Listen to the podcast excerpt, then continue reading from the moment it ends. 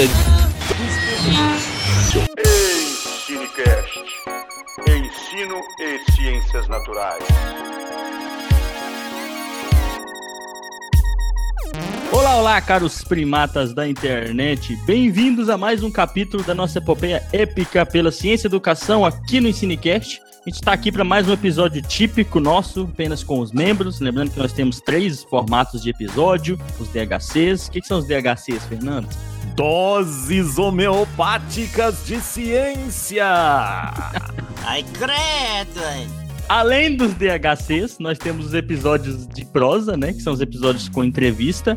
E esses aqui, que são os episódios apenas com os membros do Ensinecast. Aqui quem fala é o James, diretamente de Jataí, no miolo do Goiás.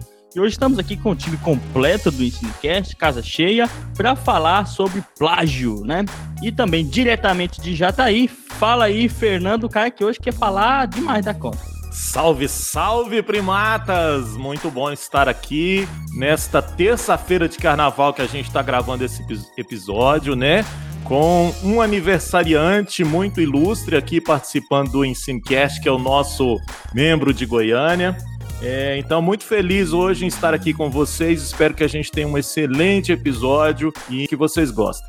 E também diretamente de Jataí, a Eveline. Fala, Eveline. Oi, pessoal. E ó que eu voltei da fazenda só pra gravar o episódio. Então vamos dar valor nesse episódio de hoje, hein? Muito, muito bem. E diretamente de Jataí também, Cristiano. Fala aí, jovem. Fala, meus queridos ouvintes, amantes do Ensinecast. Marlon, parabéns, meu querido!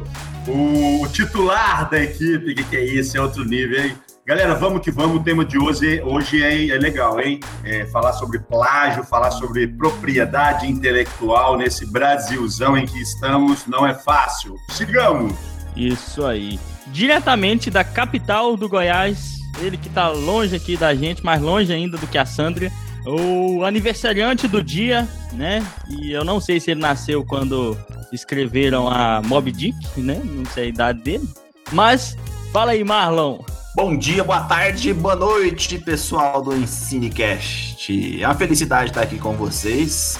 É, eu falo isso, né, gente, porque você comemorar aniversário depois de ter saído do, do- de internação do Covid é, é, é realmente especial no país que a gente vive hoje, onde já morreram quase 250 mil pessoas, né? Então isso é, de fato, uma coisa muito boa e muito positiva, né? Então fazer aniversário com o que nós estamos passando é realmente uma vantagem. Então agradeço a todos vocês pelos cumprimentos e vamos que vamos falar sobre plágio. Um abraço. parabéns, né?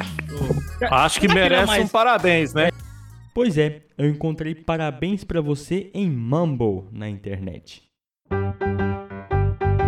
Parabéns pra você. Você nessa batalha.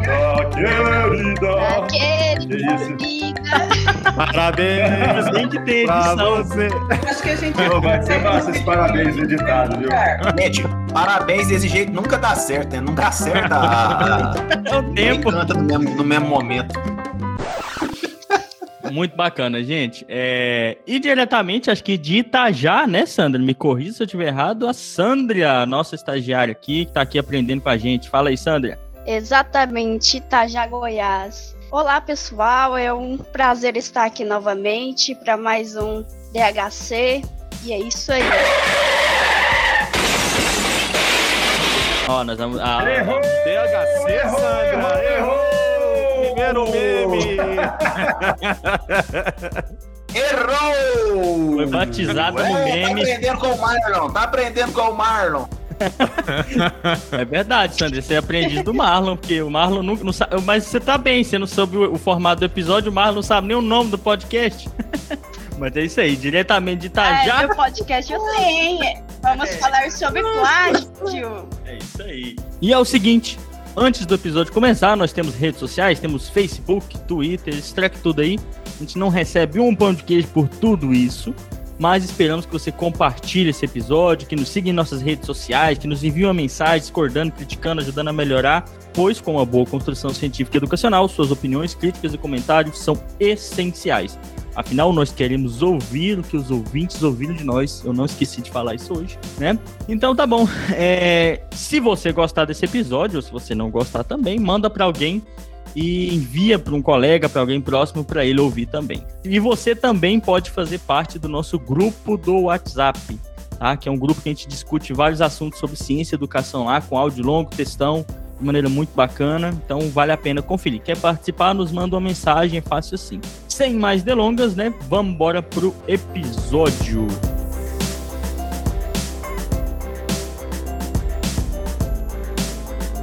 Marlon, queria começar com você, aniversariante, né?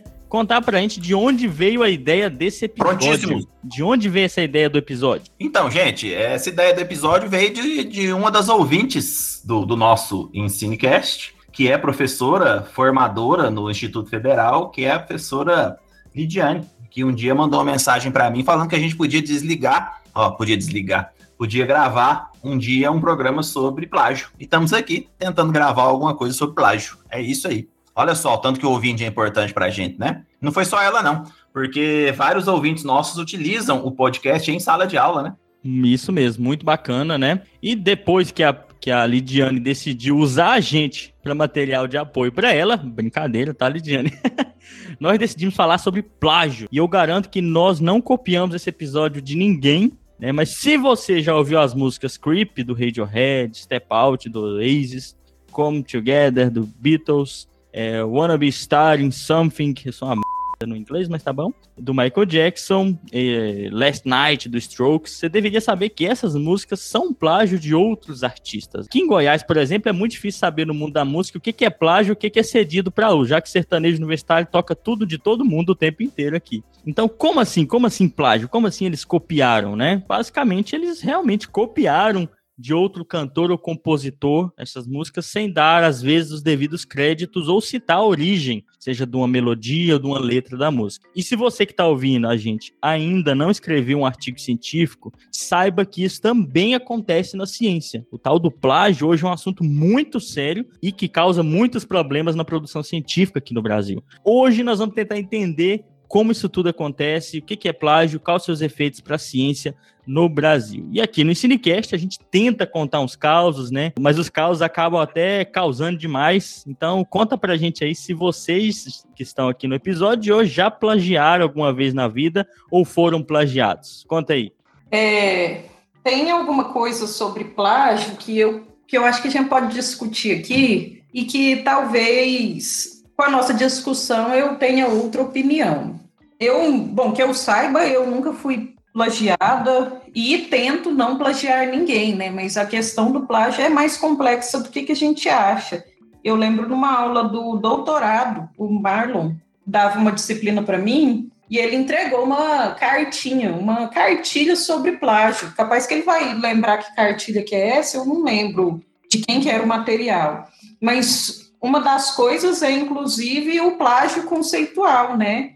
Que não é a gente copiar tintim por tintim o que, que a outra pessoa escreve, mas a me mesmo a ideia dela. Então, talvez a gente podia discutir aqui um pouco sobre esse plágio conceitual e depois sobre uma outra questão que interessa quem, tá, quem é pesquisador aí também. Porque ao publicarmos um trabalho em um congresso, nós não podemos publicar o nosso trabalho aprimorado, por exemplo, em uma revista científica. Isso é uma coisa aqui para a gente discutir, então. Vamos aí ver o que, que, todo mundo pensa. Já anotei aqui plágio conceitual, quando a gente for definir a coisa toda. Cristiano, conta o seu caso aí para nós de plágio. Beleza, James, vamos lá. Então, assim, é, eu tive algumas situações bem tensas, principalmente na universidade onde a gente sabe que os alunos estão sempre em um processo de formação, né? E nós vamos detalhar daqui a pouco, né, todas essas, essas questões sobre é, plágio, fraude, é, a ética em si na ciência de uma maneira geral. E, e eu tive uma situação onde, é, de última hora, me convidaram para ser membro de uma banca que estava avaliando projetos de monografia e um dos alunos começou a apresentar um monte de, de dados lá, que todos os dados eram meus e ele estava colocando como sendo dados dele é, que deu base para esse projeto dele. Então, isso gerou uma situação muito, mas muito tensa lá na hora, né? é, eu tive que levantar esse, é, esses pontos todos, eu tive que é, mostrar os, os originais dos artigos, resumos que foram publicados aqueles dados, só que a gente percebe que muitas vezes, né, que a gente vai tratar disso aqui também, às vezes essas coisas acontecem de uma maneira inconsciente, né, é, sem a intenção clara de gerar aquela cópia, aquela fraude, aquela esse plágio em si. Né? E, e alguns outros casos que ao, ao longo desse episódio a gente vai levantar aí. Isso aí. Enquanto o Fernando vai voltando, né? É... Vai lá, Marlon. Bom, pessoal, essa questão, na, principalmente dentro da, da academia, né, da universidade, ela é muito grave. Aumentou demais nos últimos anos é, o plágio, tanto o plágio que a gente chama de plágio parcial, né, que o cara o cara copia deliberadamente ou de forma inteira um parágrafo seu ou de outra pessoa, ele copia e não dá o crédito, né? Ele copia totalmente, não dá o crédito, quanto que a Eveline falou, que é o plágio conceitual. O cara não copia exatamente ah, como você escreveu, mas ele, ele, ele, ele se apropria de uma ideia sua de maneira diferente, né? Escreve de maneira diferente e também não dá o devido crédito a você, né? Então, tem vários tipos de plágio, a gente poderia ficar a tarde inteira falando aqui das, das categorias de plágio, mas o que eu acho que mais importante é a gente discutir o que, que é que significa é, você se apropriar de uma ideia alheia, seja escrevendo exatamente o que o cara escreveu, seja é, se apropriando de ideias que não são suas, mesmo que você use palavra, palavreados diferentes, né? É, esta coisa é muito grave na universidade hoje. A gente pega frequentemente alunos de graduação plagiando sem a devida citação.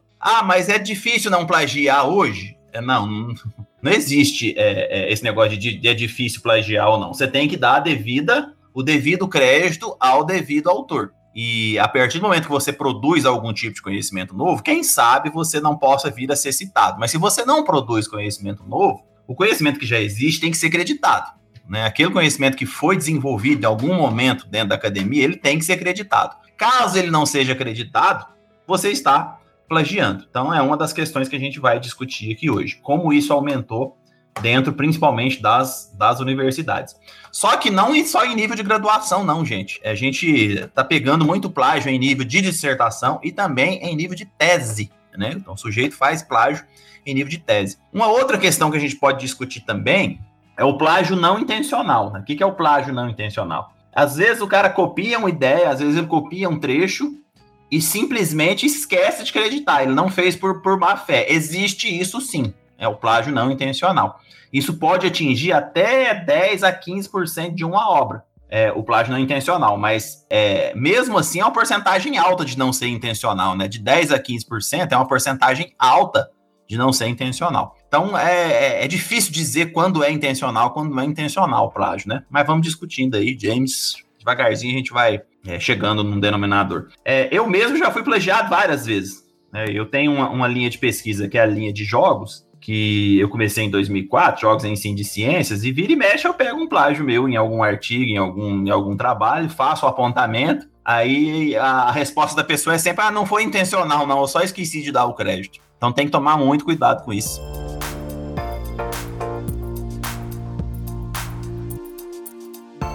Então beleza, então vamos lá, acho que a Eveline e o Marlon já deram uma boa brecha aqui para a gente explicar para o ouvinte o que, que, que é o plágio. A gente às vezes ouve falando disso no mundo da música, né? No mundo da televisão. Todo mundo talvez tenha visto, quem aqui é mais velho, viu Casa dos Artistas, lembra da bagunça que foi na época as acusações de plágio, né? Naquela época, de um programa para o outro, a gente talvez conheça isso da cultura pop, mas na ciência é algo muito né, é sério fora da ciência, é muito mais sério dentro da ciência. O que, que é esse tal plágio na academia? Se existem tipos dele? Acho que é interessante agora para o ouvinte saber disso. Não, eu queria só resgatar um pouco da, da questão de que a Eveline trouxe. Ela citou um exemplo de uma cartilha que ela tomou conhecimento e talvez possa ser a cartilha que eu uso, inclusive na disciplina de metodologia científica, para discutir sobre plágio. Na disciplina de metodologia científica que eu ministro aqui no curso de ciências biológicas, tiro um momento da disciplina para a gente discutir especificamente sobre o plágio acadêmico. Né? E um dos materiais que eu utilizo é uma cartilha que eu tenho que, obviamente, citar aqui a autoria dela, né? Porque senão vai ficar feio num episódio desse, ainda mais assim, né?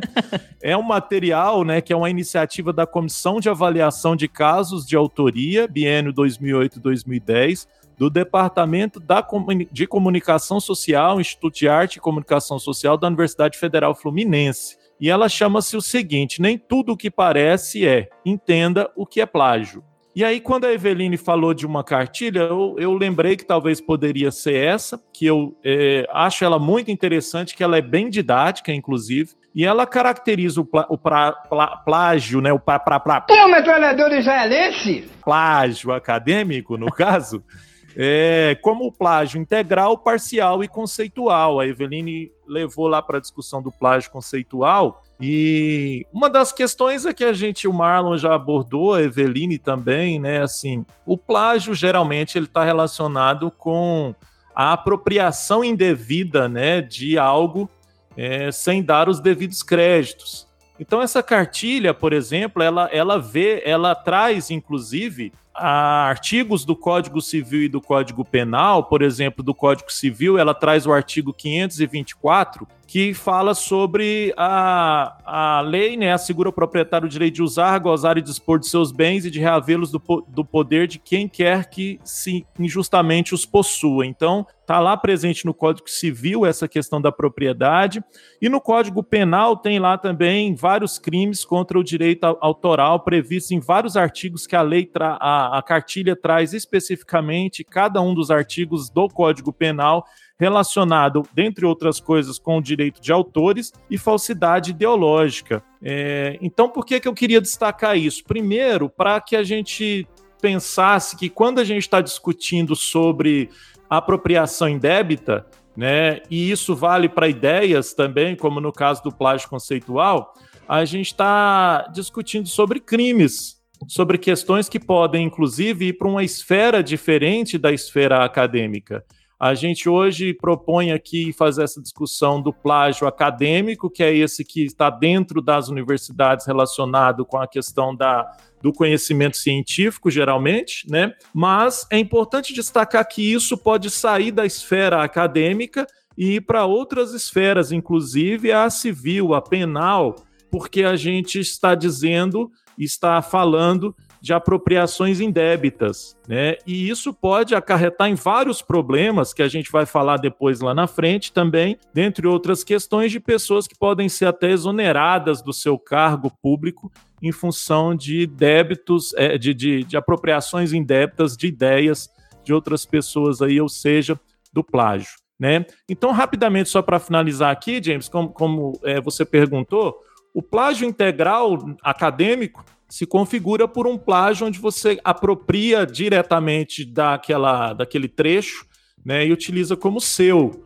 Então você pega um trecho de determinado autor ali e utiliza como se fosse seu. O parcial é aquele que você pega ali e faz uma mistura, né? Então você faz meio que ali um Frankenstein, você faz ali um mosaico de ideias e vai pegando um trecho de um, um trecho de outro, e depois no final você acredita tudo aquilo ali como se fosse seu. E o plágio conceitual é aquele que a gente poderia dizer que é o mais difícil, geralmente, de ser identificado, porque trabalha diretamente com ideias. Então você lê determinado autor, você pega as ideias dele, apropria né, e utiliza no seu texto. Só que você não dá crédito a esse autor, é, de modo nenhum mesmo que você faça o texto próprio e tudo mais, se você está trabalhando com a ideia daquele autor, é, trata-se de um plágio conceitual a partir do momento que você não cita aquele autor. Autores muito conhecidos que têm ideias muito clássicas, como por exemplo Paulo Freire, para quem conhece esses autores, é fácil você identificar que está usando uma ideia daquele autor. Né? Mas quando a gente está falando de outros autores menos conhecidos, com suas ideias e teorias menos conhecidas, é praticamente impossível né, identificar um plágio é, nesse sentido conceitual em determinadas situações. Então, são questões que eu acho interessantes a gente abordar aqui, destacar, discutir, né? E é para isso que a gente está aqui hoje. Andrea. Bom, o Fernando ele falou muito bem, né, sobre, sobre o que é o plágio. Mas eu vou dar só mais uma conceituada aqui, que o plágio, ele também pode ser a utilização formulações verbais, escritas ou orais de outras pessoas, sem dar o devido crédito a essa pessoa e fazer dessas ideias como sendo de sua própria autoria. Às vezes, a gente pode usar o plágio até mesmo em uma conversa com outra pessoa. Você utilizar, por exemplo, uma frase e não dar o devido crédito de quem é aquela frase, tornando essa frase como se fosse de sua autoria. Ótimo! Desculpa, Referência desculpa. Marlon Soares. Aí eu. É, aí o Fernando definiu o plágio, a Sandria fez aí um comentário, e agora a questão é, quando, enquanto professores, o que temos feito ou como nós temos feito as coisas de modo a estimular ou passar a impressão de que é necessário os alunos plagiarem. Por que fazemos algo desse tipo? Por exemplo, que é, quando nós estamos falando de uma dissertação ou de uma tese, é, o que os alunos entram pensando que é uma pesquisa, o que significa uma pesquisa e por que haver isso? Por que copiar? Por que não dar valor ao que cada um pensa, ao que cada um escreve? Eu acho que essa é a lógica da ciência e a lógica que a gente deve ter enquanto professor ao estimular os nossos estudantes a pensarem criticamente e ativamente, né? Ou será que é porque nós os temos, nós temos estimulado as pessoas a acharem que o que elas pensam não é válido e o que elas escrevem não é válido? Entendem o que, que eu estou querendo dizer? Deixa eu ver se eu entendi. Você quer dizer que talvez a, a necessidade de referenciar tudo, às vezes, possa ser um fator que descarte a capacidade das pessoas de criar, da criatividade delas? É isso? É, nesse sentido, e mais além, que é como temos feito as coisas dentro da academia para que as pessoas sintam essa necessidade de copiar. Por Hum, estar por si próprio e escrever por si próprio. entendi. Mas pode ir agora o CPC. Vamos lá, James Jean. Galera, é o seguinte, Fernando conceituou de uma maneira muito interessante, rápida, direta, a Sandra também colocou isso daí. Eu acho que isso tem que estar claro.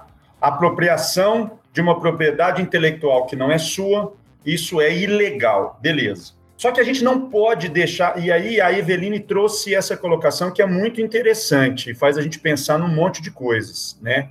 Eu, por exemplo, eu já escutei lá na faculdade o aluno ele perguntando assim, professor, mas tudo eu tenho que colocar referência? Tudo que eu falar eu tenho que colocar referência?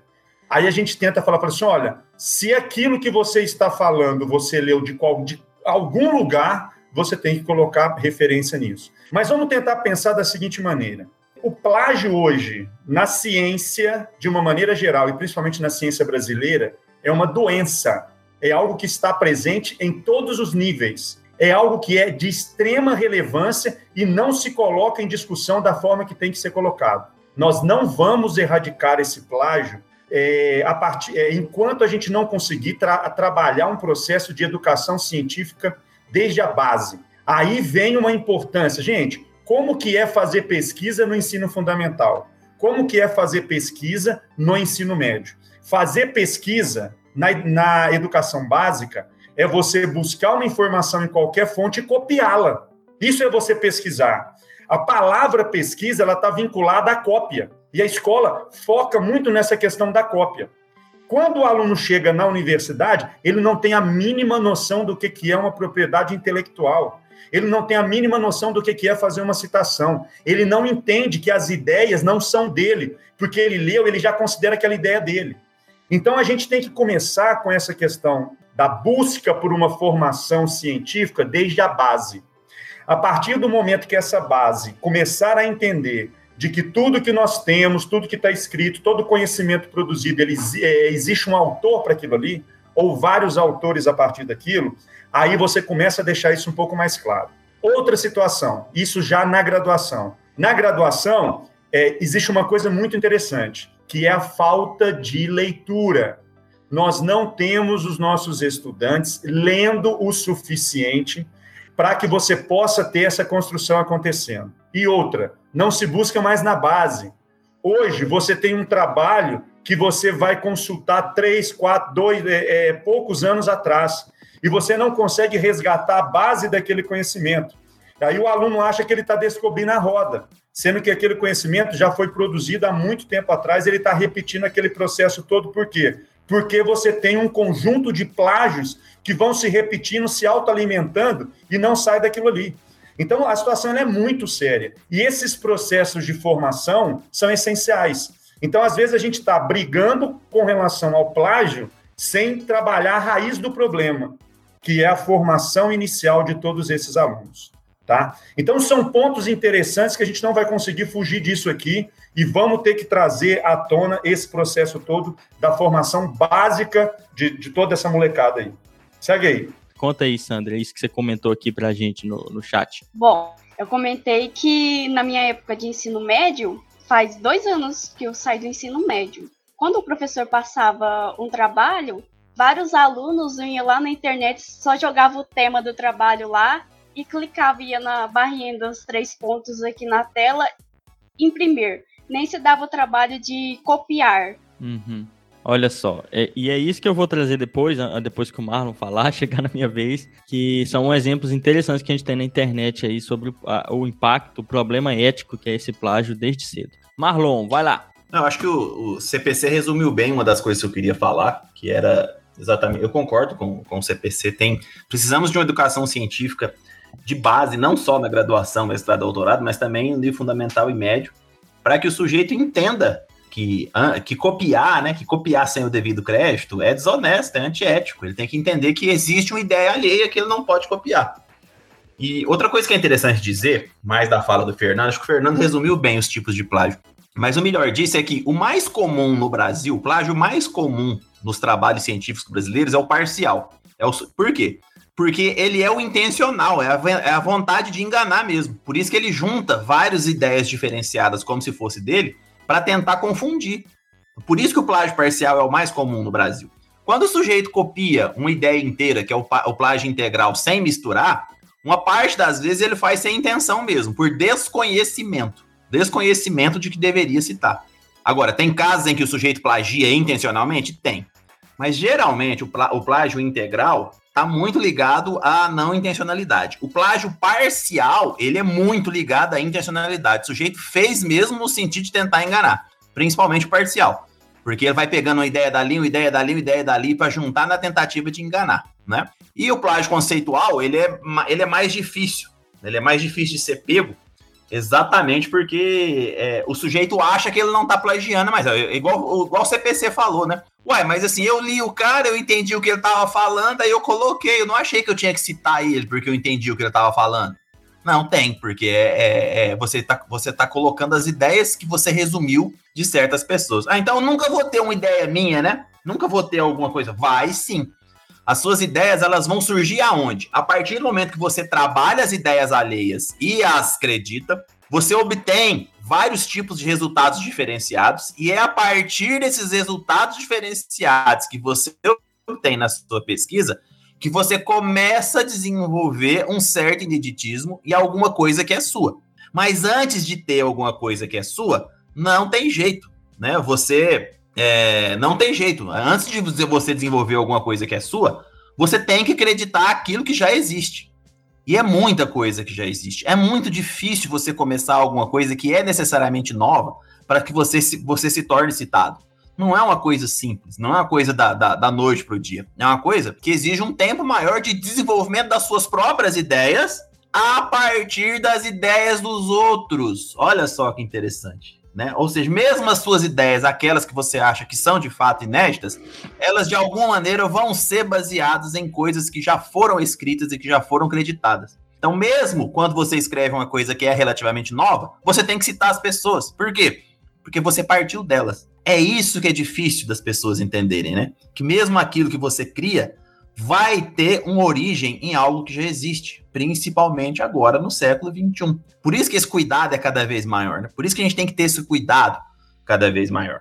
Mas para encerrar, é, o que nós, como formadores, o cuidado que a gente tem que ter maior é com o plágio parcial. Não quer dizer que a gente vai ter cuidado com o plágio integral ou com o plágio conceitual. Claro que, que ele vai aparecer, claro que a gente tem que. Mas o plágio parcial é o mais intencional, né? É o que o sujeito faz para tentar enganar mesmo. Agora, agora, eu já vi vários casos em que, mesmo em nível de, de mestrado e doutorado, em que você vê que o cara não tinha intenção mesmo. Foi simplesmente ignorância, ou seja, falta de entendimento do que era acreditar a ideia de alguém. Né? Então essas coisas têm que ser discutidas também. Às vezes não é intencional. É. E para quem está ouvindo, é interessante saber que existe um método para que você acredite essas pessoas, né? Dependendo da maneira que você citou. Que são regras, né? São várias maneiras de você citar, né? Citações, os tipos de citações. Isso às vezes é um trabalho para alguns e às vezes é um fator que leva a uma citação não intencional, né? Na verdade, um plágio não intencional. E, eu, e desde a fala de Eveline, eu, eu, fico lembrando da época da graduação, quando eu comecei na, na pesquisa, né? Lá na PIBIC, na iniciação científica. Eu fico triste que agora eu não sou o mais novo daqui, né? A Sandra chegou para lascar tudo, mas tá bom. Eu, quando eu fiz graduação, eu comecei nessa iniciação científica, eu comecei escrevendo o projeto e o, meu orientador, o Fred, tudo que eu escrevia, ele, eu chegava para ele, Fred, eu fiz. Aí ele falava, olha, onde é que você tirou essa ideia? De onde é que você tirou essa ideia, essa ideia, essa ideia? Foi um exercício que chegou um ponto que eu falei, cara, eu não posso fazer nada meu. A questão é que isso é uma grande lição de humildade. Não é que você não pode fazer nada seu. É que você tem que compreender como sujeito social, você é uma construção de muitos humanos que vieram atrás de você no tempo. E isso é uma lição de humildade que realmente muitas pessoas que estão hoje, inclusive, fazendo conteúdo na internet, não têm ideia. Que a, nós temos que entender, como aquela frase famosa do Newton, né? Nós estamos sobre os ombros de gigantes. Né? Se você vê mais longe, é porque você está sobre os ombros gigantes. E você tem que citar esses gigantes, as pessoas que vieram antes de você. E isso foi muito complicado para mim no início, porque realmente eu pensava escrever, então não tem criatividade. Na verdade, a criatividade ela está imbuída em você ir além daquilo que foi construído antes de você, se baseando nisso, é claro. E desde a escola, na escola a gente não tem essa formação realmente muito clara, às vezes, científica. E esse é um dos grandes problemas que a gente, que a gente debate aqui no Cinecast. A gente ensina, às vezes, o produto da ciência e não como, como ela é feita, como ela é construída. A ciência não está numa curiosidade, num resultado, a ciência está no processo.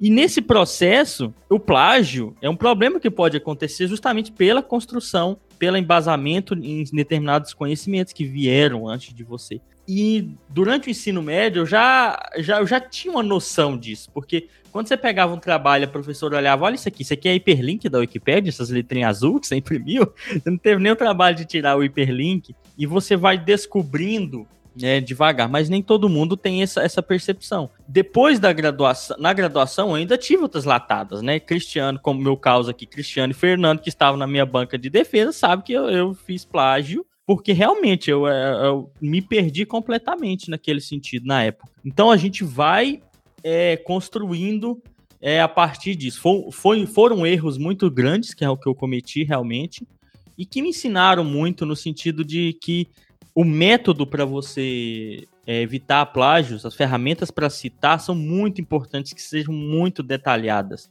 né?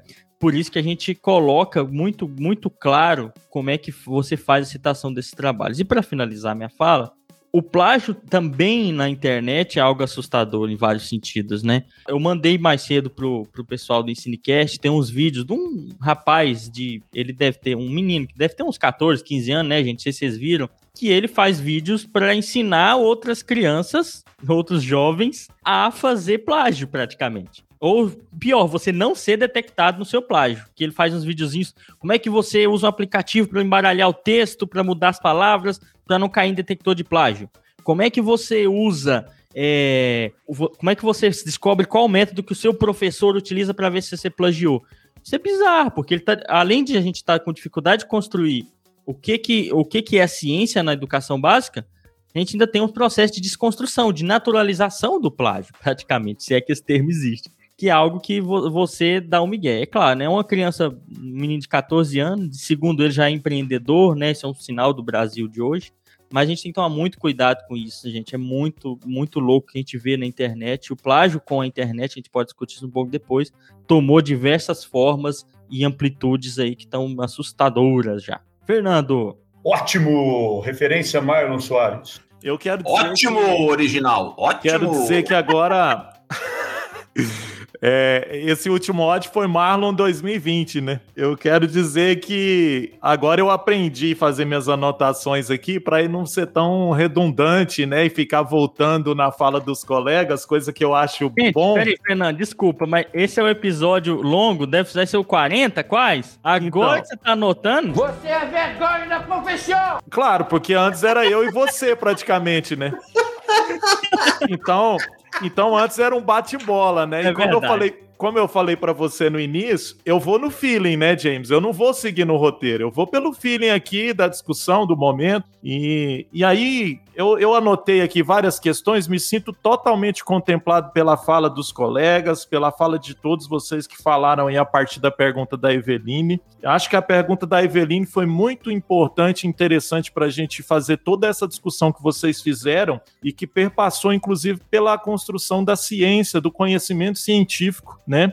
A gente começou a falar de plágio e de repente a gente foi falar dessa construção é, do conhecimento científico a partir das questões históricos sociais aí a partir da questão do, da, da teoria que sempre está por trás de outra teoria né? E, e aí eu queria só destacar mesmo da questão da pergunta da, da Eveline, que o Cristiano muito bem destacou a questão da educação, e eu queria só também reforçar a questão que é um, um comportamento, né? Então, o plágio é um comportamento social, é um comportamento que está inserido na nossa é, cultura, que quando a gente fala de outras questões, né? Por exemplo, se a gente for falar aí que existe várias músicas que foram plagiadas, várias ideias de músicas, inclusive músicas, né, de direitos autorais que estão aí, pessoas brigando pelos direitos autorais, e, e perpassar por comportamentos menores que nós temos de lesar os outros.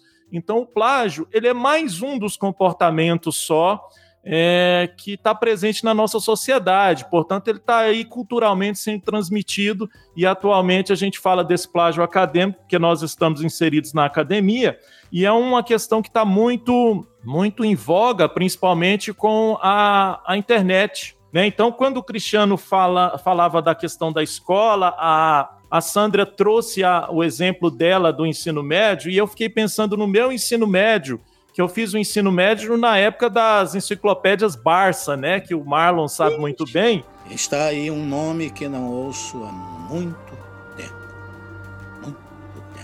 E naquela época eu era ensinado que quando a gente ia copiar, a gente tinha que colocar lá o trecho, é, o nome do autor, a referência bibliográfica, né? Que a gente chamava. E hoje em dia a gente faz o que vocês já falaram aí, Inclusive, tem vídeos aí, como o James muito bem falou, ensinando a fazer esse tipo de questão é, por meio da internet. Então, eu queria destacar que a internet hoje ela tem facilitado e muito a questão do plágio. Né? Hoje em dia é possível, por exemplo, você comprar uma dissertação, é possível você comprar um trabalho de conclusão de curso inteiro.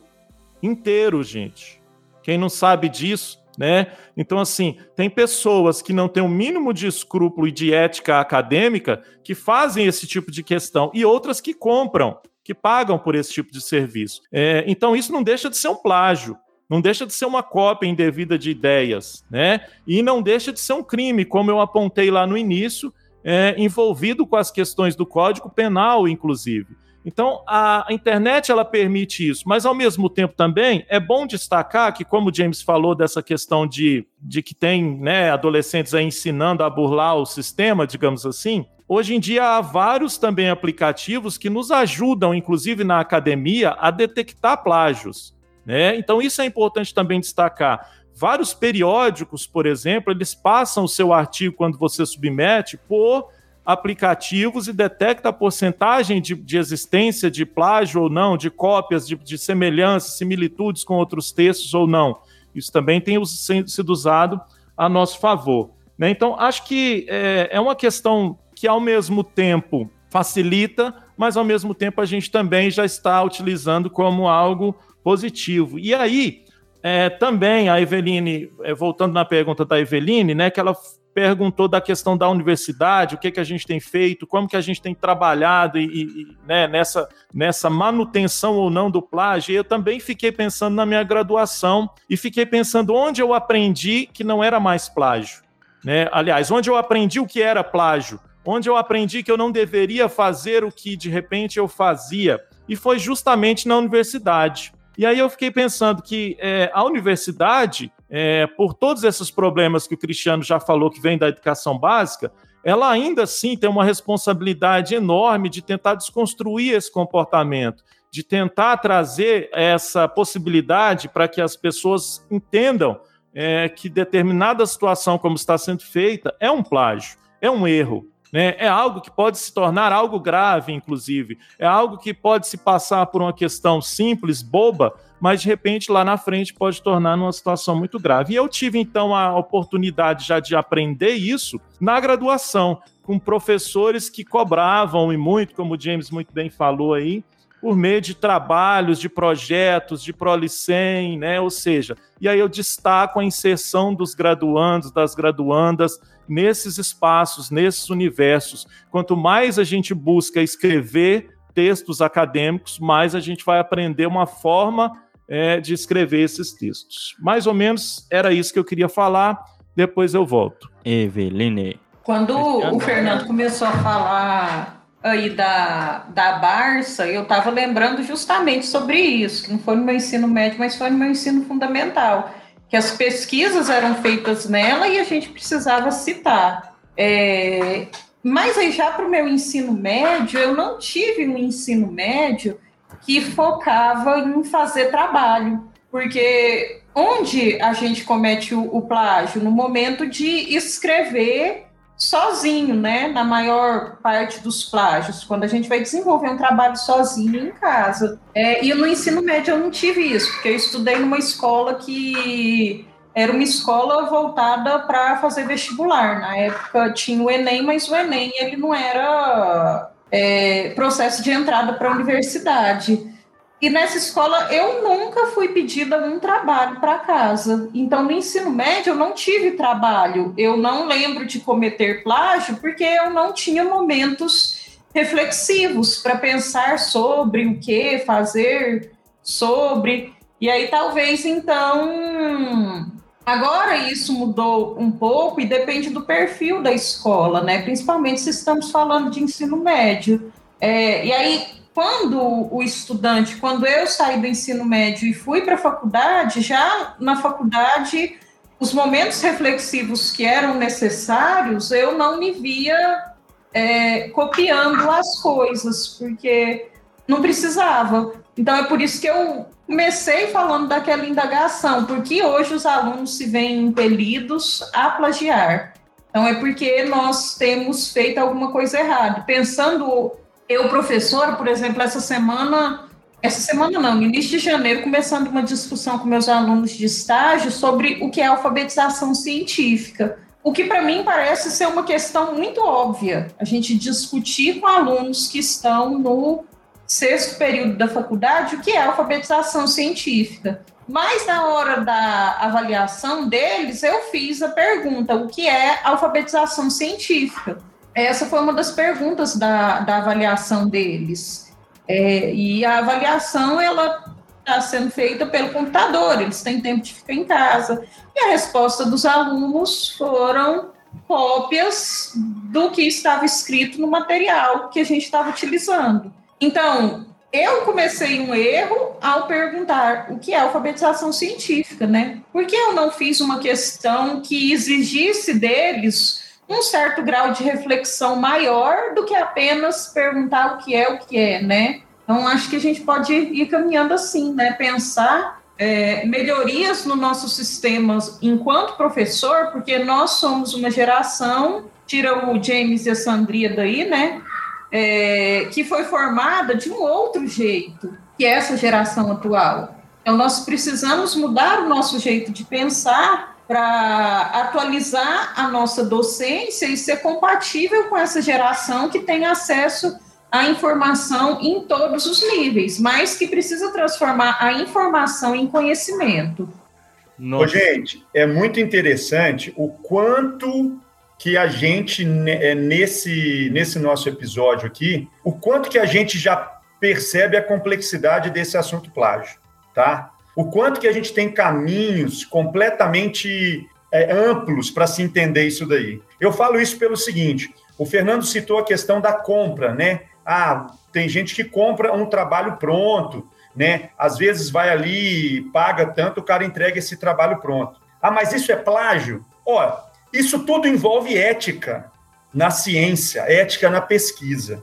E dentro da ética, a gente tem o plágio, que é você se apropriar de, um, de uma propriedade intelectual, que nós já, já falamos aqui, e você tem a questão da fraude. Só para vocês terem uma noção, dependendo da forma que esse trabalho que foi comprado foi feito, o trabalho ele pode ter seguido todos os rigores necessários da pesquisa. Só que o cara que está comprando, ele está fraudando. Então, isso aí envolve muito mais uma questão de fraude. Mas vamos a um ponto importante. Por que um determinado aluno ou por que um profissional ele, é, ele, ele, ele, ele usa o plágio? Porque ele não consegue escrever. Por ele não conseguir escrever, ele não tem segurança para que ele redija aquela, aquilo que ele está construindo. A partir daí, ele precisa pegar pedaços prontos daquilo, facilitando essa sua redação. Então, um dos pontos, Eveline, já para a gente pensar nessa questão do que, que a gente pode fazer, porra, a galera precisa aprender a escrever. Só que você só aprende a escrever quando você lê.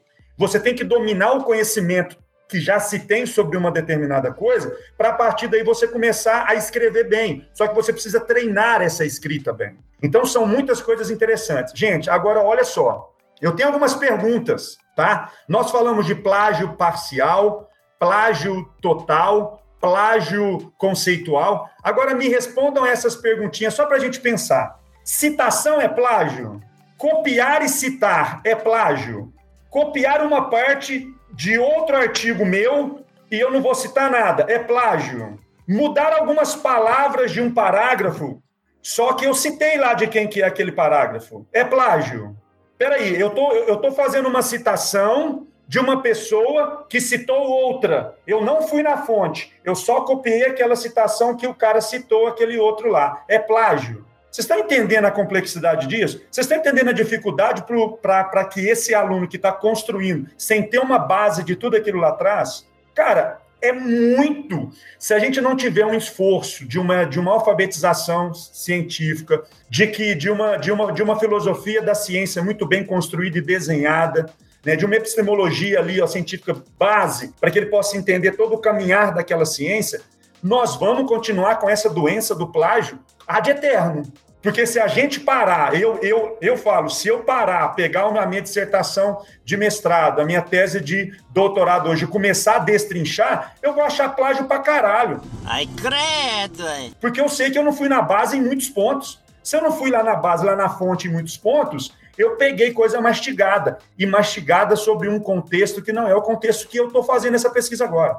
Então aí demonstra o quanto que isso é profundo e o quanto que a gente tem que discutir né? E se, se, se para nós, né, que de certa forma já temos essa formação, já construímos muita coisa, é difícil, imagina para aquele aluno que está começando esse desenvolvimento de produzir ciência. Se prepara, Sandra. Marlon. Bom, acho que a primeira coisa que eu tenho que falar é a tentativa do Fernando de me chamar de velho. Barça, né, Marlon? Você olha a Barça, né, Marlon?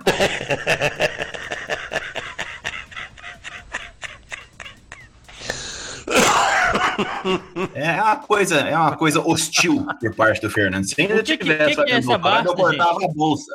O que, que é essa barça? O que, que é essa barça, Diego? Não se faça de, de jovenzinho, não. É, ah, okay. é pros ouvintes. O que é Barça? O que é Barça? Também não vai falar, não. Só pra você ficar aí, né? É, você vai atrás, vai lá no Google e escreve o que, que é Barça. Porque o Fernando já me ofendeu aqui, né? O Fernando tentando me ofender. Se tivesse no doutorado ainda, Fernando, cortava sua bolsa. Mas brincadeiras à parte, né, pessoal? Eu conhecia a Barça, mas assim, o todo o, o Cristiano, tanto a Evelyn e Fernando tocaram num ponto que eu acho que é bastante importante. A identificação do plágio. Olha, é, é difícil identificar o plágio hoje? Não. Por quê? Você tem, uma, você tem várias é, é, é softwares que identificam o plágio. Só que os softwares que existem, que identificam o plágio, ele identifica aquilo que está na rede, pessoal. Aquilo que está, de alguma maneira, é, em, em, em mecanismos de busca científica. Aí ele identifica. Esses mecanismos, esses softwares de plágio, eles não conseguem identificar plágio de livro, de, principalmente de livro mais antigo que não está na rede, não pega. Então, como é que você pega um tipo de plágio desse? Aí é o que eu falo, eu sempre falo para os meus alunos em todos os níveis. Dos livros dos livros que o Marlon lê, então, aí de jeito nenhum. Pois é, aí não pega. então, pessoal, vocês têm que entender o seguinte: é, como é que é que você consegue pegar um plágio é, bem articulado, né? Um plágio, um, um, plágio, vamos dizer assim, entre aspas, bem feito, né? Que o cara tenta te enganar. Conhecimento. Você tem que conhecer a literatura que você lê. Por exemplo, é, eu sou um cara que trabalha com Piaget há muito tempo. Então eu consigo identificar o plágio de Piaget, mesmo que o cara tenha pegado livros antigos. Por quê? Porque eu conheço a obra. Assim como eu conheço obras mais, mais antigas né, da, da, do século passado na área de jogos. Como você conhece profundamente a obra, você consegue pegar o plágio que os softwares não conseguirão pegar. Então, um dos aspectos para você detectar o plágio é conhecer ou conhecer aquilo que você trabalha. Então, se você conhece, você domina a sua linha de pesquisa, você vai é, é, identificar rapidamente quando você lê um, alguma coisa que é plagiada.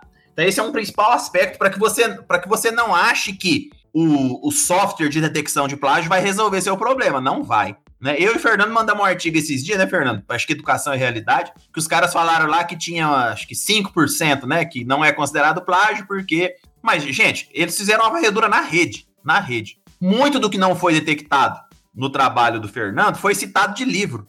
Agora, por que, que não foi detectado? Porque o Fernando citou adequadamente, nós citamos adequadamente, mas o, mas o software não pegou. Por que, que o software não pegou? Porque o Fernando citou diretamente de um livro, né, do Piaget. Diretamente do livro de Piaget. O software não vai pegar.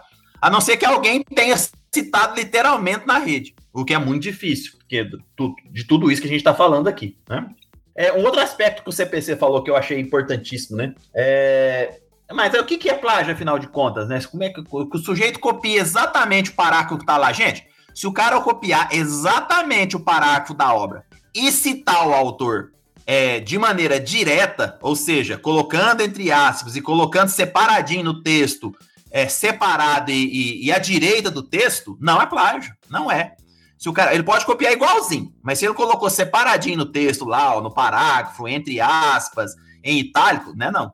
Agora, se o sujeito copia exatamente o mesmo parágrafo e deixa sem aspas, mesmo citando, é plágio. Mesmo citando. É o que a gente diferencia de citação direta e citação indireta.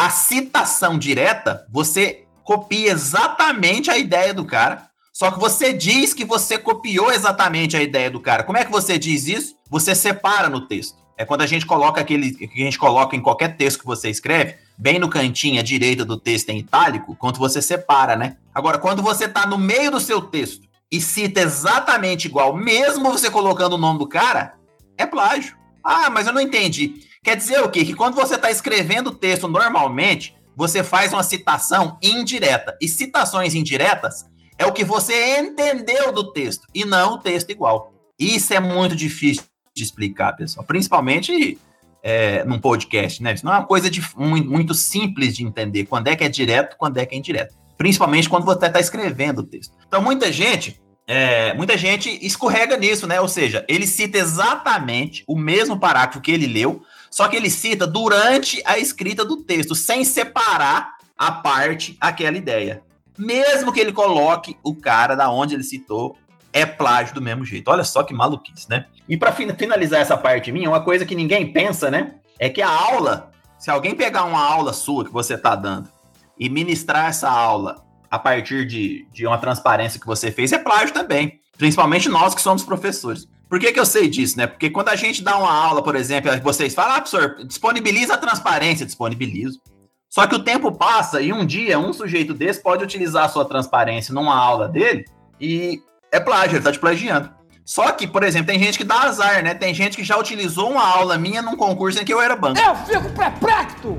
É desclassificação, gente. O sujeito é desclassificado, né? Por plágio. Olha só. Ah, mas não sabia que podia existir. Existe. O cara não foi inteligente o suficiente para utilizar, a, a, pelo menos mudar a minha aula, né? Tá vendo? Ah, então a aula também pode ser obje objeto de plágio? Pode. É, não, eu quero destacar a, a partir da fala do Cristiano, eu fiquei, eu fiquei justamente pensando nessa, nessa questão que ele está dizendo da processo construtivo, formativo, né? É, da formação inicial, e aí eu fiquei pensando lá, e os doutores lá na frente, né? Que depois a gente vai discutir ainda em outro, em outro momento, mas eu fiquei pensando nisso, assim, é, é, justificar uma, um plágio por, por desconhecimento é uma coisa, mas e quando acontece lá com pessoas que se fazem autoplágio lá na frente, doutores, é, não só autoplágio, né, plagiam dados de outros autores para usar na sua pesquisa ali. Então, acho que lá na frente a gente vai discutir um pouco isso, mas eu queria só já levantar essa questão para reflexão. E aí eu fiquei pensando uma outra questão também, é que, como eu falei lá do meu exemplo, que eu aprendi o que era plágio na, na universidade, e o James falou lá que no final do, da, da, faculdade, da universidade, né, na graduação dele, ele fez um TCC que tinha plágio. E baseado no que a gente observa hoje como experiência na graduação enquanto professores, é, eu fico é, pensando assim, né? Por que que estão saindo sem saber o que é plágio? É porque, por exemplo, eu citei a, a situação que a gente trabalha na biologia, na disciplina de metodologia lá no primeiro semestre, que eu particularmente acho que no primeiro semestre não é não é um momento de metodologia científica ainda, mas a gente trabalha com ela lá, inclusive já até dividi essa disciplina com o Cristiano. A gente discute sobre isso lá, sobre plágio, sobre citação direta, indireta, essas coisas que o Marlon acabou de, de explicar aí. Depois, ao longo da graduação, vários professores trabalham a questão do plágio em suas áreas, né, além das questões das pesquisas, nas suas áreas de ensino, inclusive, várias disciplinas. Eu mesmo, em praticamente todas as disciplinas que eu ministro, eu discuto a questão do plágio. Querendo ou não, uma vez ou outra se aborda isso, né? Principalmente porque você começa a receber muitas atividades que têm cópias ali, eh, sem né, dar crédito ao, aos autores. E aí eu fiquei justamente pensando nisso, assim, será que está tendo uma piora nessa questão da graduação? Por que, que esses estudantes estão saindo cada vez mais sem saber o que é plágio ou não querendo saber o que é plágio? Queria que vocês pudessem também falar um pouco sobre isso aí nas falas de vocês aí ao longo do, do final aí. Ué, essa, essa questão do Fernando, eu, eu, fico, eu me debruço às vezes nessa, nessa dúvida dele, né? O que, que é que a gente pode estar tá fazendo de errado? Eu acho que tá, tá muito ligado à internet, Fernando, as facilidades que a internet traz, sabe? as facilidades que, que, que, do cara buscar um trabalho e achar que aquilo, que só copiar aquilo é pronto, ele resolve o problema dele. É, a própria geração que está tá imersa em grandes facilidades, então ele acha que ele não quer ter dificuldades de ter que fazer a devida citação. Tem muita relação com a, a, a o que eu observo na sala de aula, principalmente, né, com essa geração. Essa é uma geração muito bem informada, mas ela é mal formada. Olha só a diferença, né? Então, é uma geração extremamente informada, mas ela é mal formada. Então, ela procura, ela procura, ela acha facilmente a informação, traz a informação para seus trabalhos, mas não pensa se essa informação tem que ser ou não referenciada. Por quê? Porque é uma geração de, de informação e não de formação. Ela, ela não busca o conhecimento, ela busca a informação superficial. E às vezes a informação superficial é a citação da citação da citação. E ela nem sabe disso. Então, esse, na minha percepção, é um dos aspectos dessa pergunta que você faz. Que é o que eu, é o que eu tento trabalhar como formador, né? Tem uma disciplina que eu dou hoje que é didática, diferentemente demais do que eu já dava na época da Eveline. Muito diferente do que eu faço hoje. Por quê? Eu fui vendo que a gente precisa evoluir na maneira de falar com os alunos. Né? Exatamente porque essa geração agora que está chegando na universidade em 2021, a maioria nasceu tudo depois do ano 2000. Já parou para pensar nisso? nasceu tudo depois do ano 2000. Os caras não têm ideia do que é um, um computador ou um celular sem internet.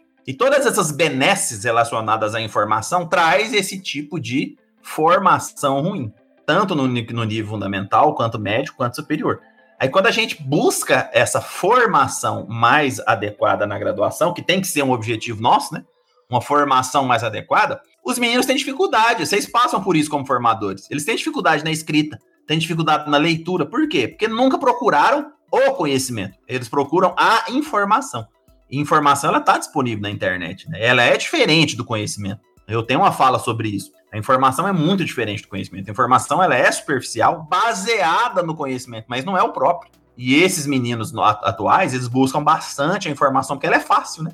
Uma digitação rápida no Google, você acha rapidamente qualquer informação que você queira. Qualquer informação. Não é uma ou outra. É qualquer coisa que você queira, você acha na rede hoje. Né? É, eu acho que um dos aspectos é esse, Fernando. Não sei o que, os meninos têm a dizer.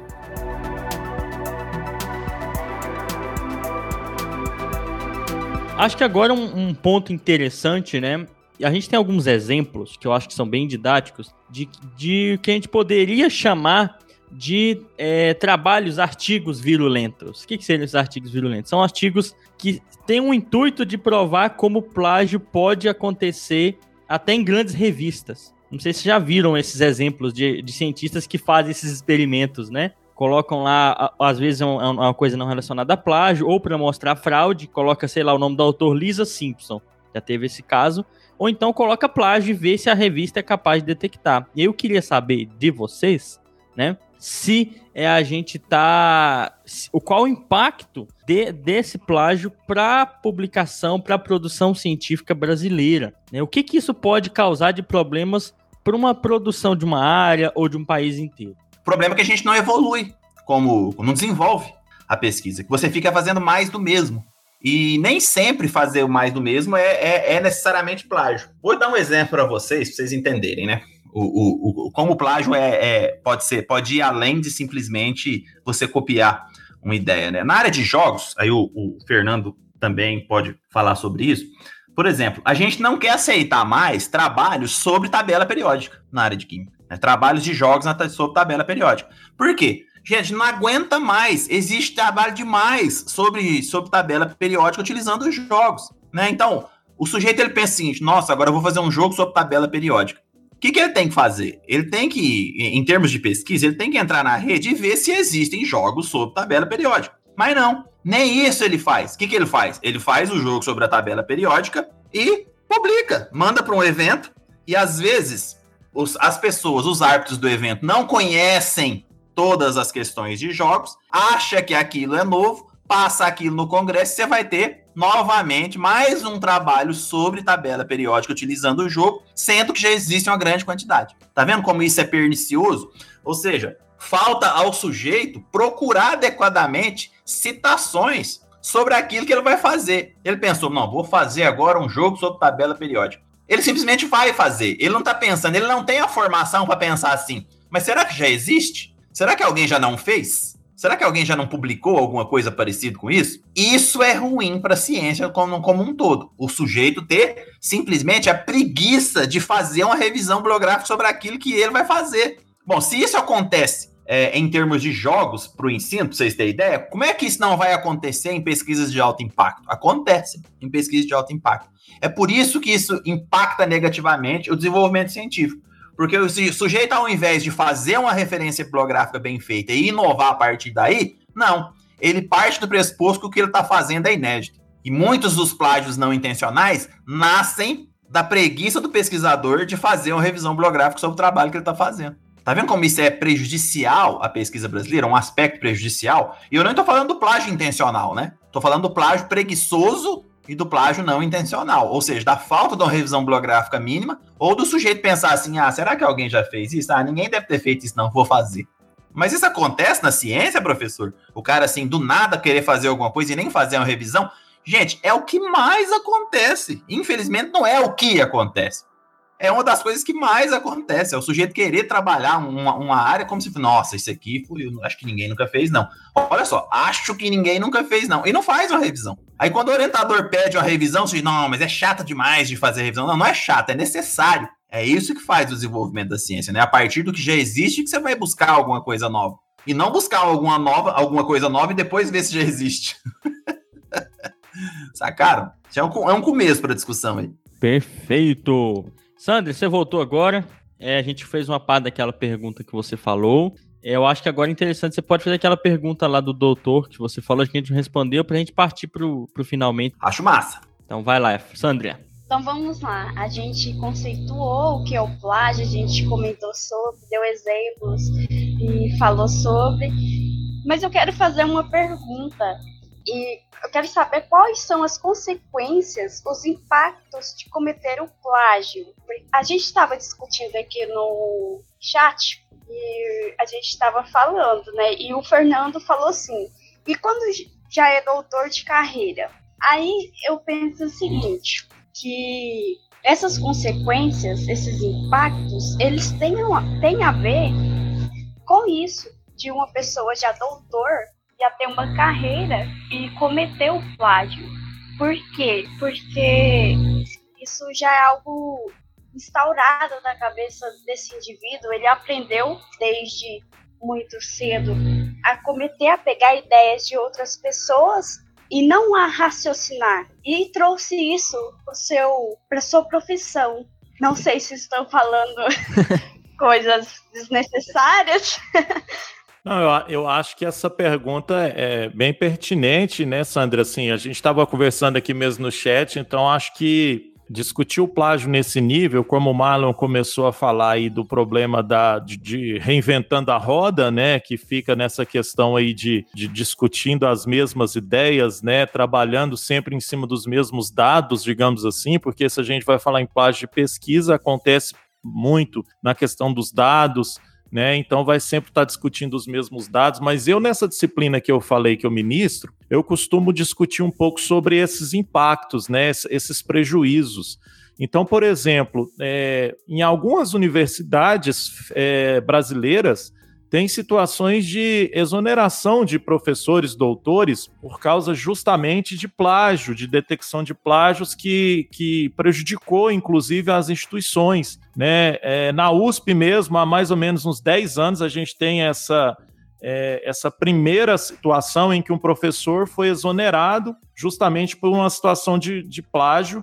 Salvo engano, eu não me lembro agora se na Unicamp, qual que era é, a, a universidade, mas tem uma área da universidade, né, de produção de conhecimento, que ficou impedida de publicar em, em, uma revista científica internacional por causa justamente de um pesquisador que cometeu vários crimes, dentre eles relacionados com a questão de plágio em seus artigos, é, e todos eles eram para essa revista e a revista chegou um momento que ela baniu então essa área de produção da universidade para publicar nessa revista. Então, quando a gente começa a pensar nesses aspectos em termos de questões, sanções penais, né, naquela abordagem que eu falei lá atrás, pode trazer então prejuízo para uma área da universidade, trazer prejuízo para a própria universidade é, e, pessoalmente, pode trazer prejuízos criminais para o cientista. Só que vale destacar também que isso são situações extremas. Né? Então, é importante destacar isso, que nas universidades, para chegar numa situação dessa, de uma exoneração, ou de, por exemplo, uma abertura de um processo extra acadêmico, digamos assim, né? É, são situações extremas é, e não é muito comum que isso aconteça. Ou seja, casos menos graves, digamos assim, vão acontecendo e vão fazendo com que, é, principalmente, impacte na produção científica, como o Marlon já caracterizou muito bem aí.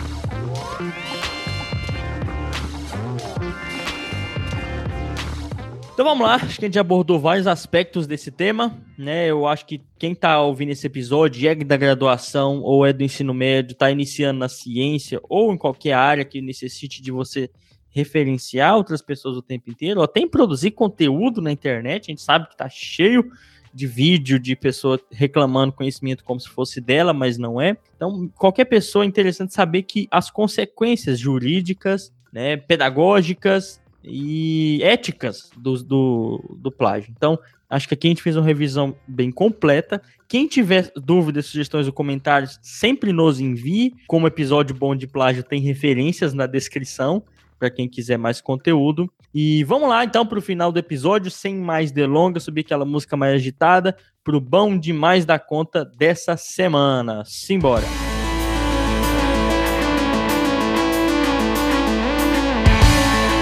Agora, então, vamos lá pro Bom Demais da Conta pelo Fernando. Vai lá, Fernando. Opa, então vamos lá. Hoje eu vou me permitir, vou fazer igual o Marlon no final do, do, do ano, né? Que nos deixou aí numa situação é, preocupante aí, ler um poema E, e no último episódio do ano, com Covid, deixou a gente naquele climão. E eu vou me permitir a ler também um trecho aqui, no caso, Pálido Ponto Azul, que está comemorando essa semana 30 anos que foi tirada a foto na Voyager é, 1, né? E que depois disso Carl Sagan escreveu um livro e nesse livro ele traz uma explicação que é muito interessante a respeito desse pálido ponto azul. Então eu vou recomendar duas coisas. Primeira delas é Carl Sagan e vou me permitir a ler esse trechinho aqui um pouco rapidamente para que vocês reflitam na nossa insignificância. Então vamos lá. Olhem de novo para o ponto azul. É ali. É a nossa casa. Somos nós. Nesse ponto, todos aqueles que amamos, que conhecemos, de quem já ouvimos falar, todos os seres humanos que já existiram, vivem ou viveram as suas vidas, toda a nossa mistura de alegria e sofrimento, todas as inúmeras religiões, ideologias e doutrinas econômicas, todos os caçadores e saqueadores, heróis e covardes, criadores e destruidores de civilizações, reis e camponeses, jovens casais apaixonados, pais e mães, todas as crianças, todos os inventores e exploradores, professores de moral, políticos corruptos, superastros, líderes supremos, todos os santos e pecadores da história da nossa espécie. Ali, num grão de poeira suspenso num raio de sol. A Terra é um palco muito pequeno, é uma imensa arena cósmica. Pensem nos rios de sangue derramados por todos os generais e imperadores para que, na glória do triunfo, pudessem ser os senhores momentâneos de uma fração desse ponto. Pensem nas crueldades infinitas cometidas pelos habitantes de um canto desse pixel contra os habitantes mal distinguíveis de algum outro canto em seus frequentes conflitos, em sua ânsia de recíproca destruição, em seus ódios ardentes. Nossas atitudes, nossa pretensa importância, a ilusão de que temos uma posição privilegiada no universo, tudo é posto em dúvida por este ponto de luz pálida. O nosso planeta é um pontinho solitário na grande escuridão cósmica circundante. Em nossa obscuridade, em meio a toda essa imensidão, não há nenhum indício de que algum outro mundo virá socorro que nos salve de nós mesmos. A Terra é até agora o único mundo conhecido que abriga a vida. Não há outro, nenhum lugar, ao menos no futuro próximo, para onde nossa espécie possa migrar. Visitar, sim, goste-se ou não, no momento, a Terra é o nosso poço. Então, em homenagem a esta foto do pálido ponto azul, né, que está fazendo 30 anos. Recomendo o Pálido Ponto Azul de Calcega. E para terminar, eu recomendo Canção da América de Milton Nascimento, em homenagem aos nossos dois grandes amigos do Ensinecast que estão aniversariando esse mês, que é o CPC e o Marlon. Aí, isso aí, muito bacana. Vocês estão inspirados, né? Esse, esse poema essa, é muito bacana. Esse, esse, o livro inteiro, né, que aborda um pouco disso é interessante. Marlon, vai lá pro seu bom demais da conta. Não, primeiro, felicitar o CPC pelo aniversário dele, né? Tenho certeza que ele é de 74, por mais que ele minta. Agradecer, agradecer a, a, ao Fernando e a felicitação do Fernando. Esse trecho do Parque do Ponto Azul, ele é fantástico, né? É calcega, né? Não tem jeito do calcega ser ruim, né? Se ele, se ele tentar, se ele fizer um esforço, ele é bom. De, de, ser ruim. Se ele fizer um esforço de ser ruim, ele é bom. Mas ele, ele, nem, ele nem consegue fazer isso mais porque não tá, não tá entre nós, né? Mas de qualquer maneira, eu vou deixar para vocês, já que a gente tá falando de plágio, eu gostaria que vocês procurassem na rede, todos vocês, nossos ouvintes aí, ó, duas músicas. A primeira é Sabá, Bloody Sabá, do Black Sabbath. Então você vai ouvir Sabá, Bloody Sabá, do Black Sabbath. E depois você vai comparar com uma música que se chama What to Do, da Vanusa, nossa brasileira Vanusa. Então, a Vanusa. isso, a Vanusa. A Vanusa escreveu uma música em 73 que se chama-se What to Do. Eu gostaria que vocês ouvissem. Procurem na rede aí, ó. What to Do da Vanusa. depois eu gostaria que vocês ouvissem Sabá, Blue Sabá, do Black Sabá, e escrevessem pra gente dizendo quem plagiou quem, tá bom? E aí a gente tá, E aí, na, quando, quem escrever pra gente falando quem plagiou quem, a gente dá a resposta de quem plagiou quem, tá bom? Um abraço pra vocês. Muito bom, meu caro. Bacana demais da conta. Vai lá, Cristiano, pro seu bom demais da conta. Valeu, James. Que episódio bacana, hein, gente? Que quantas informações, quantos, quantas coisas levantadas aí. Queria, queria deixar o meu grande abraço, sem dúvida, ao Marlon, né? Agradecer ao Fernando por, por, essa, por essas palavras aí. Parabenizar o Marlon, que foi um, como, a, como nós falamos o ano passado, né?